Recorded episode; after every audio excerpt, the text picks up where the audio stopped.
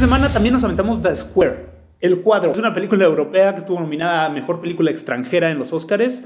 The Square trata la historia de un director de un museo de arte contemporáneo que intenta eh, llevar adelante unas exposiciones contemporáneas muy estrafalarias muy originales y al mismo tiempo tiene una serie de dilemas éticos personales sobre la humanidad o la poca humanidad que le puede quedar a él al preocuparse o no preocuparse por las demás personas. Está entretenida, está divertida, no está eh, nada fuerte ni nada con tomas artísticas muy muy alargadas. Para haber ganado el Festival de Cannes, que es lo que me dice mi esposa por ahí, que las películas que ganan el Festival de Cannes por lo general tienen cosas muy crudas o muy lentas o muy aburridas. Esta está dinámica y hasta familiar. Tiene una reflexión moral, tiene una un contexto ahí de, la reflexión sobre qué tanto es el, arte algo valioso y qué tanto es eh, nuestra humanidad ya parte de, esta apreciación hacia el arte. No sé si me expliqué.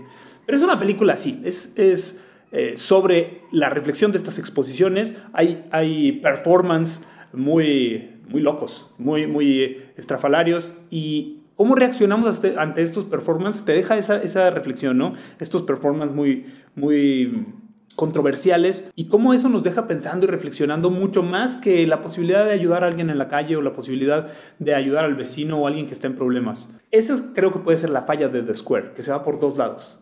La crítica al arte y la crítica a la humanidad y a la moralidad. Ahí no le resultó muy bien, pero está entretenida, está familiar, Chequenla, muy buena película, muy buena fotografía, The Square.